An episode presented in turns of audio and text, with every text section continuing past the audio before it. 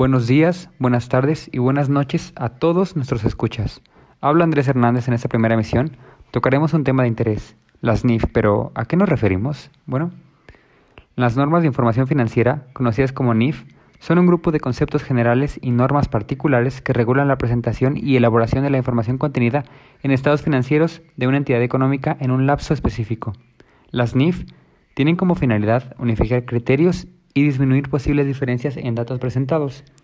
Estas normas surgen luego de un proceso de examinación realizado por el Consejo Mexicano de Normas de Información Financiera. Cabe destacar que son de carácter obligatorio y deben aplicarse a todas aquellas entidades que manejen información financiera. Están seriadas desde la letra A hasta la E, yendo de lo universal a la minucia, es decir, de lo general a lo particular. Una vez dicho esto, entonces, ¿qué es el pasivo?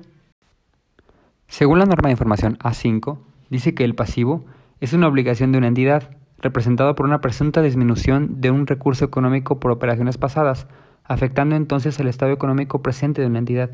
La NIF C9 habla de provisiones, contingencias y compromisos, indica reglas para realizar el registro preciso a la cuenta de pasivo. ¿Y el capital? Bueno, el capital es igual a todos los activos, las utilidades, restado de los pasivos. El capital contable busca producir utilidades, por ende es para empresas lucrativos, dividido a su vez en capital contribuido y capital ganado.